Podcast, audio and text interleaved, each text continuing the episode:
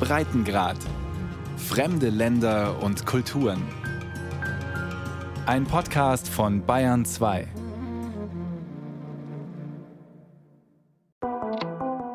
Folks, Leute, wir müssen diese Chips hier in Amerika machen. Dieses Gesetz bringt sie zurück nach Hause. Sagt Joe Biden, der US-Präsident. Und es gehe um die nationale Sicherheit. Dass die Beziehungen zwischen China und den USA so schwierig sind, ist größtenteils auf die falsche politische Richtung der letzten US-Regierungen zurückzuführen. Auch wenn sie es nicht direkt gesagt haben, das, was sie tatsächlich tun, ist China einzudämmen und zu unterdrücken. Und das ist Zui Tiankai, ehemaliger chinesischer Botschafter in den Vereinigten Staaten. Wer im Wettrennen um die besten KI-Technologien dabei sein will, braucht die entsprechende Rechnerpower. Und genau da wollen die USA verhindern, dass China an die leistungsfähigsten Mikrochips kommt. China ist in der Technologie noch nicht so weit, die für die künstliche Intelligenz nötigen Hochleistungschips selbst herzustellen. Und die Regierung hier in den USA will sichergehen, dass das auch so bleibt.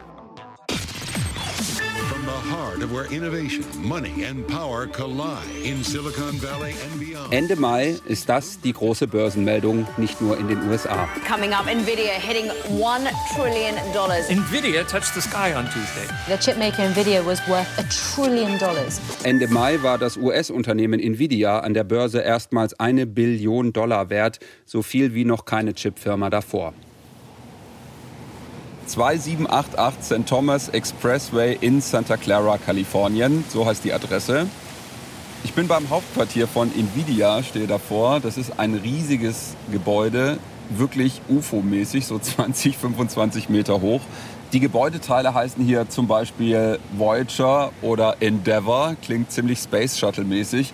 Aber Space Shuttle sind ja ausgemustert. Das, was hier drin passiert, ist super zukunftsorientiert. Hier werden Chips für die KI-Industrie entwickelt. Und angefangen hat es so.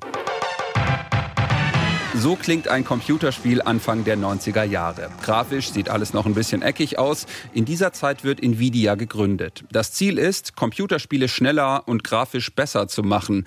Jensen Huang ist 1993 einer der drei Gründer und auch heute noch der Chef. Damals sagt er, wir machen Technologie, die die Multimedia-Anwendungen der Konsumenten beschleunigt. Heute klingen Computerspiele so und sehen auch anders aus. Die Grafik ist manchmal so gut, dass sie kaum von der Realität zu unterscheiden ist. Die Firma verlässt sich aber nicht auf Computerspiele. 2006 öffnet sich Nvidia. Entwicklerinnen und Entwickler können die Chips auch für andere Anwendungen nutzen.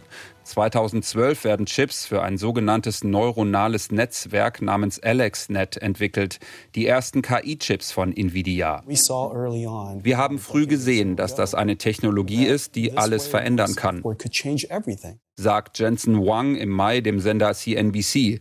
Und der Journalist Asa Fitch vom Wall Street Journal meint, niemand wusste damals, wie groß KI werden würde. Er erklärt, warum die Chips von Nvidia für KI-Anwendungen geeignet sind, was auch mit den Games zu tun hat. Computergrafik funktioniert so. Auf dem Computerbildschirm sind tausende Pixel. Der Computer muss ständig berechnen, wie jeder einzelne Pixel aussehen soll. Nvidia-Chips können das gut. Viele Rechenschritte müssen parallel verarbeitet werden. Es wurde ziemlich schnell klar, dass diese Eigenschaft auch in anderen Bereichen nützlich ist. Diese Chips sind deshalb auch sehr gut darin, die Mathematik, die hinter KI-Anwendungen steckt, zu berechnen. Noch 2018 hat die Firma gerade mal ein Viertel seines Umsatzes mit diesen High-End-Chips für die KI-Industrie gemacht. Vier Jahre später ist es über die Hälfte. Ende November hat OpenAI seinen Chatbot ChatGPT veröffentlicht. Der Aktienkurs von Nvidia lag damals bei 170 Dollar, der Kurs Ende Mai rund 400. Da ist kein Ende des Booms absehbar. Die Frage ist nur, ob die Firmen mit den KI-Möglichkeiten auch viel Geld verdienen können. Artificial Intelligence Capability. Journalist Fitch meint die Firmen, die diese High-End-Chips gerade in ihren KI-Datenzentren verbauen, um im Wettrennen um die besten Sprachmodelle oder Bildgeneratoren ganz vorne dabei zu sein. In den USA sind das zum Beispiel Google, Microsoft oder eben auch OpenAI. The demand Wir haben Anfragen aus der ganzen Welt, sagt Jensen Huang bei der Veröffentlichung der letzten Quartalszahlen im Mai. Auch aus China, was für ziemliche Spannungen sorgt. Diese Hochleistungschips dürfen aber nicht einfach nach China verkauft werden. Die US-Regierung reguliert den Export und wird dabei immer strikter. Erst waren nur die absoluten Top-Chips betroffen. Nvidia hat dann eine sozusagen bewusst gedrosselte Version für den chinesischen Markt entwickelt. Aber laut Medienberichten plant die US-Regierung jetzt auch den Verkauf dieser Variante zu verbieten. Die Befürchtung, China könnte sie für militärische Zwecke oder für Hackerangriffe nutzen und das sei ein Sicherheitsrisiko. Das sagte der US-Präsident Joe Biden schon im letzten August. And it's in our national security interest to do. An diesem Tag steht Biden vor dem Weißen Haus und unterzeichnet den Chips und Science Act, das Chip- und Wissenschaftsgesetz. Amerika hat die Halbleiter erfunden. Die haben die NASA-Mission zum Mond angetrieben. Vor 30 Jahren haben die USA 40 Prozent aller Chips weltweit produziert. Aber dann ist was passiert. Wir haben die Produktion nach Übersee gehen lassen. Das Ergebnis? Heute produzieren wir gerade mal noch 10 Prozent der Chips.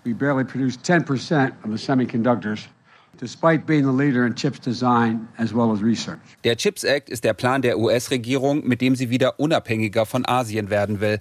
Die Lieferkette soll zurück ins eigene Land geholt werden. Dafür zahlt sie insgesamt über 50 Milliarden Dollar an Firmen, damit die in den USA und eben nicht in Asien produzieren. Folks, Leute, wir müssen die Chips hier in Amerika machen, um die Kosten zu senken und um Jobs zu schaffen.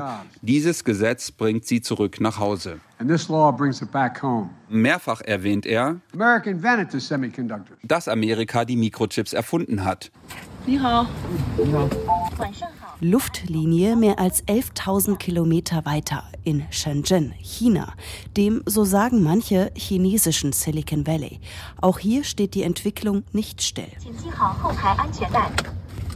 Anschnallen bitte, sagt der Bordcomputer. Das Auto fährt ohne Fahrer vollautonom im normalen Stadtverkehr. Auf dem Fahrersitz sitzt nur noch ein Aufpasser, der im Notfall eingreifen kann. Wie gespenstig dreht sich das Lenkrad von allein. Der Blinker geht an und das Auto wechselt die Fahrspur. Seit fast einem Jahr ist das auf bestimmten Straßen in der südchinesischen Technologiemetropole Shenzhen möglich. Sie war die erste Stadt in China, die das zugelassen hat. Shenzhen ist Chinas Innovationsschmiede. Vor 40 Jahren noch ein Fischerdorf gewesen, ist die 12 Millionen Metropole heute die Heimat vieler großer chinesischer Hightech-Unternehmen wie Huawei, Tencent und ZTE. Im hochmodernen Stadtteil Nanshan prägen Palmen und Wolkenkratzer das Stadtbild. Mehr Wolkenkratzer als in New York. Und im Hotel bringt dich ein Roboter aufs Zimmer. Während in den Hotels die Vorhänge zugehen, sind die Zimmer der Bürogebäude bis in die höchsten Stockwerke noch heller leuchtet. Denn die etwa 4000 Hightech-Startups schlafen nicht. Sie entwickeln, forschen, experimentieren und produzieren. Das Unternehmen Elephant Robotics zum Beispiel. Das 2016 gegründete Startup ist ein Mix aus chinesischer und ausländischer Technologie, sagt Xiulisha stolz. Sie ist für den ausländischen Markt des Startups zuständig. Sie steht in einem Großraumbüro in einem der vielen Wolkenkratzer. Zahlreiche Mitarbeiter sitzen konzentriert an ihren Computern. An einer Wand hängen mehrere Zertifikate, unter anderem von der chinesischen Regierung und dem Patent- und Markenamt der USA, United States Patent and Trademark Office. Auf den Tischen sind einige Roboter ausgestellt. Ein Roboterarm so groß wie ein Kinderarm sortiert bunte Holzwürfel in verschiedene Behälter. Einen roten Holzwürfel kann der Roboter auf Kommando von einem grünen unterscheiden. Das Startup experimentiert mit künstlicher Intelligenz und nutzt teilweise auch Computerchips aus dem Ausland, unter anderem auch von der US-Firma Nvidia, die mittlerweile von den Chipsanktionen betroffen ist. In der Vergangenheit hatten internationale Sanktionen einige Auswirkungen auf uns.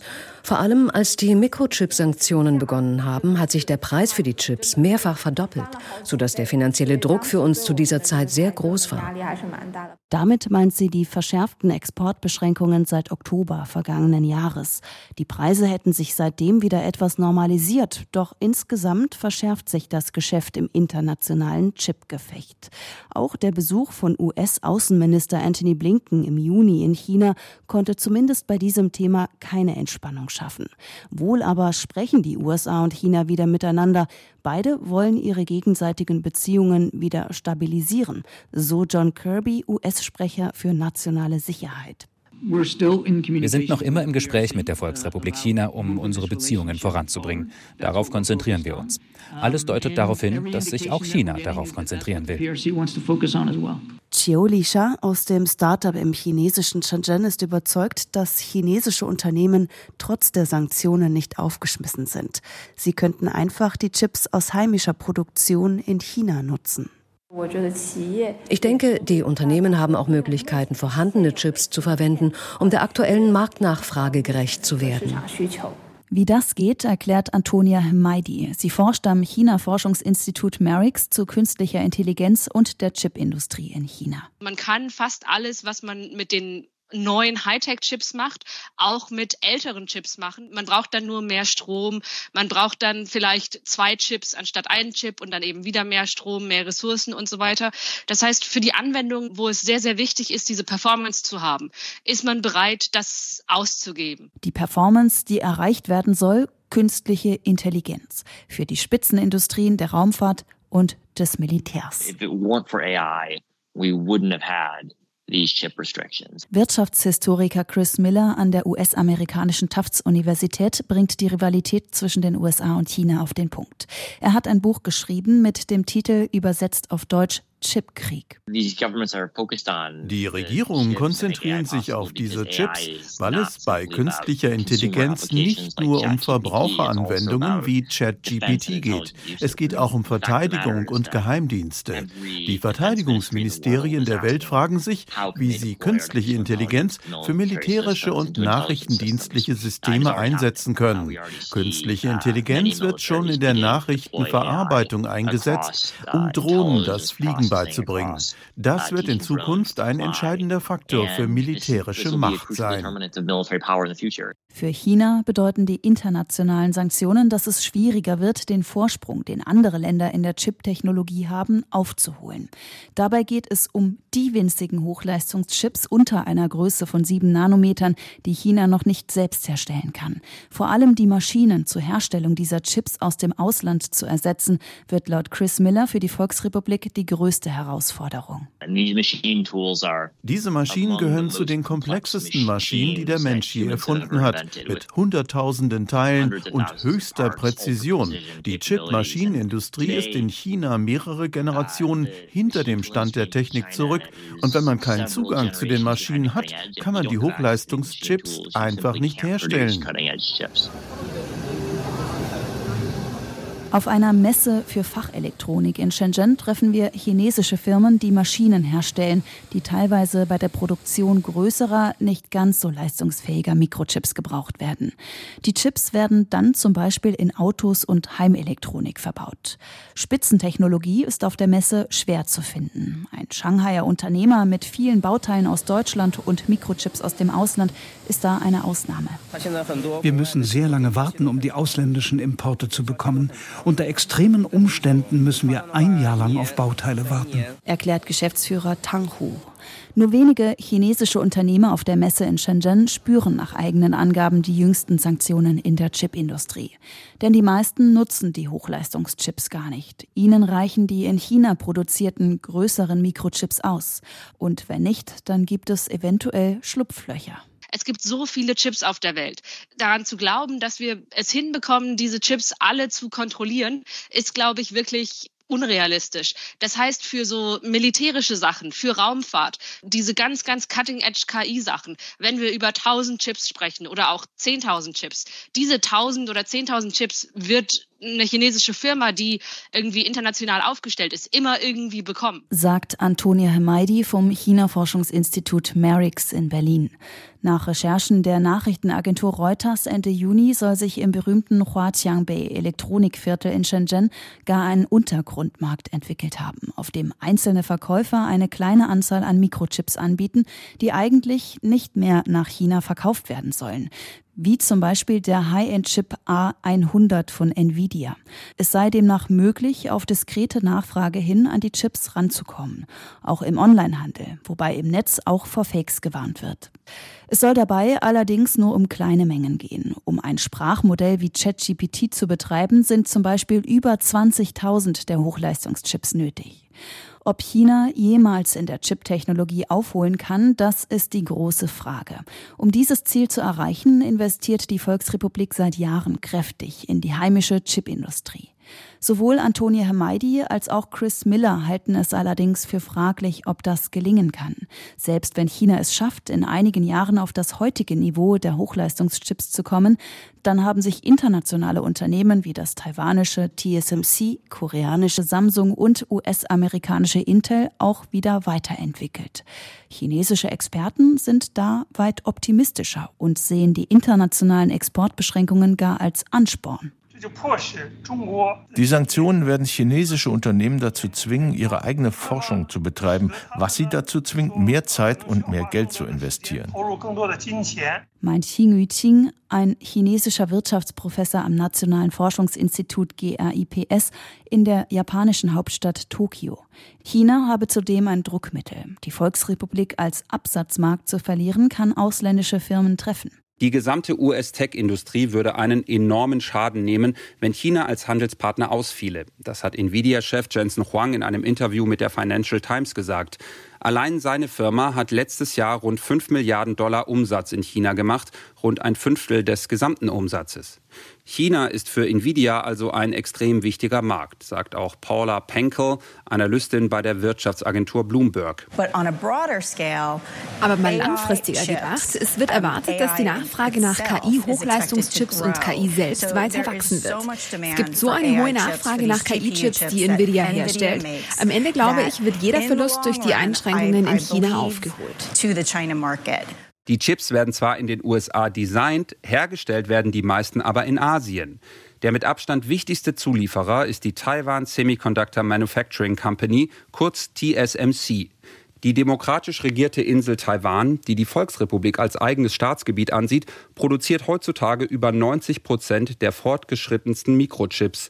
Immer wieder droht China Taiwan mit militärischer Gewalt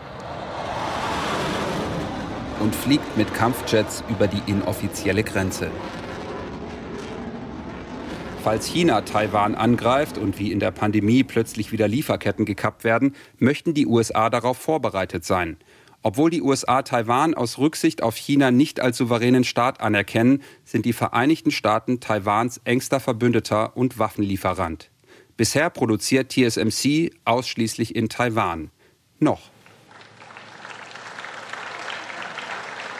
Please welcome Dezember 2022. TSMC Chairman Dr. Mark Liu. Der Chef von TSMC, Mark Liu, steht auf einer Baustelle in Phoenix im Bundesstaat Arizona. Hier entsteht gerade die erste TSMC-Chipfabrik außerhalb Taiwans. Diese Initiative ist wahr geworden durch die vorausschauenden Maßnahmen des Chip Acts. Insgesamt will TSMC 40 Milliarden Dollar in den USA investieren. Die ersten Chips sollen 2024 produziert werden. Präsident Biden ist auch da. TSMC hat schon eine zweite Fabrik in Phoenix angekündigt, auch wenn er wohl nicht ganz genau weiß, was da dann genau produziert wird. Es werden drei Nanochips gebaut. Drei Nano Chips, Chips mit den drei Nanos. Ihr wisst, was ich meine. Nano, no, no, I don't know. Es sind auf jeden Fall die modernsten Chips auf dem Planeten. These are the most advanced semiconductor chips on the planet. In China hält sich die Begeisterung über die Pläne von TSMC in den USA in Grenzen. Falls die USA und der Westen destruktive Sanktionen wie gegen Russland auferlegen, dann müssen wir Taiwan zurückgewinnen. insbesondere im Hinblick auf die Umstrukturierung der Industrie und Lieferkette. Und wir müssen die taiwanische Mikrochip-Firma TSMC in die Hände Chinas holen.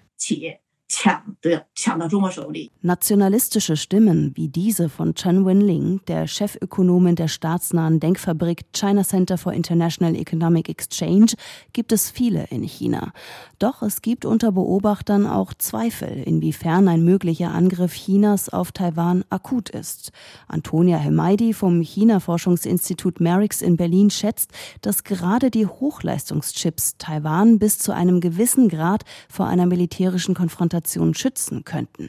Eine Blockierung der Lieferketten um die Taiwanstraße, der Meeresenge zwischen China und der Insel Taiwan, würde wirtschaftlich alle betreffen, meint auch Buchautor Chris Miller. Taiwan hofft, dass seine zentrale Position in der uh, Chipindustrie China von einer militärischen Eskalation abhalten wird, da dies mit immensen wirtschaftlichen Kosten verbunden wäre. Uh, also Außerdem sind nach Einschätzung von Antonia Hemaidi weder China noch die USA bereit für eine militärische Auseinandersetzung. Es ist immer noch so, dass beide Seiten ein großes Interesse daran haben, nicht jetzt in den Krieg zu gehen, weil beide Seiten der Ansicht sind, dass sie ihr Militär sehr stark verbessern müssen, um sich sicher zu sein, dass sie einen Krieg gewinnen können. Wie angespannt die Lage ist, zeigen Zwischenfälle wie diese. US-Verteidigungsminister Lloyd Austin Anfang Juni. Uh, uh, Sie haben ein Beispiel dafür gesehen, wie eines unserer Flugzeuge von einem Ihrer Flugzeuge in einer sehr gefährlichen Entfernung abgefangen wurde. Also, ich meine, aus sehr, sehr kurzer Entfernung. Und erst kürzlich gab es einen weiteren Vorfall, bei dem eines ihrer Schiffe vor einem unserer Schiffe kreuzte. Der Abstand hat wahrscheinlich 150 Fuß betragen und das ist extrem gefährlich. Lloyd Austin bezeichnete das Verhalten des chinesischen Militärs als unverantwortlich. Es war nicht das erste Mal, dass sich US-amerikanische und chinesische Kriegsschiffe gefährlich nahe kommen. Beobachter warnen, dass solche Zwischenfälle zunehmen und auch unabsichtlich zu einer Eskalation führen könnten.